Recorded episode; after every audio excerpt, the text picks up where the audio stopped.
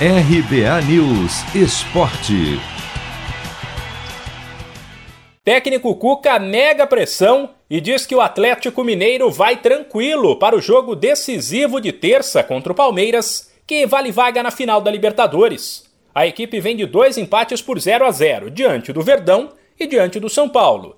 Nenhum resultado foi ruim, já que o Galo tem boas chances de garantir a vaga em casa na Libertadores e ampliou a vantagem que tinha no Brasileirão.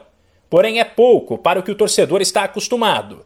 Cuca afirma que o rendimento abaixo da média nesses dois jogos não traz nenhum tipo de abalo para os jogadores. Avalia que a mesma coisa vale para o Palmeiras, que vem de derrota em um clássico, e que num jogo desse tamanho, quando a bola rola, todo o resto fica do lado de fora. Mas por que, que nós chegamos à impressão? Nós não chegamos a impressão nenhuma. Mas não funciona assim. Funciona você ter equilíbrio equilíbrio em todos os sentidos, como eu falei é jogar uma partida sem se pressionar.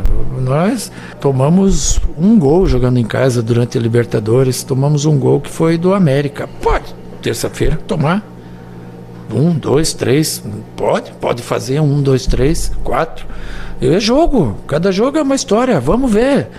Palmeiras perdeu um clássico que sempre é, é uma cobrança muito grande né, que você tem em cima, mas isso não entra em campo na terça-feira. Na terça-feira entra um placar de 0 a 0 na casa do Atlético, que quem vencer vai passar adiante. Cuca, porém, demonstrou preocupação com outra coisa.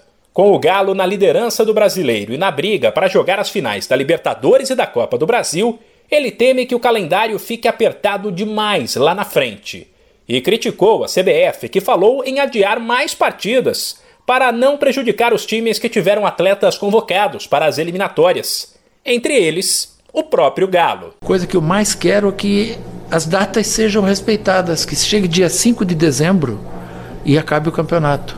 Não precisaria ser interrompido nesse momento, teria que ser dado continuidade, porque não existem só eh, duas ou três equipes, como estão sendo convocados de duas ou três equipes, quatro, tem mais 16, que de repente perdem um momento bom que vivem, e é assim vai passar. Não tem como adiar agora três, três rodadas e acabar dia 5.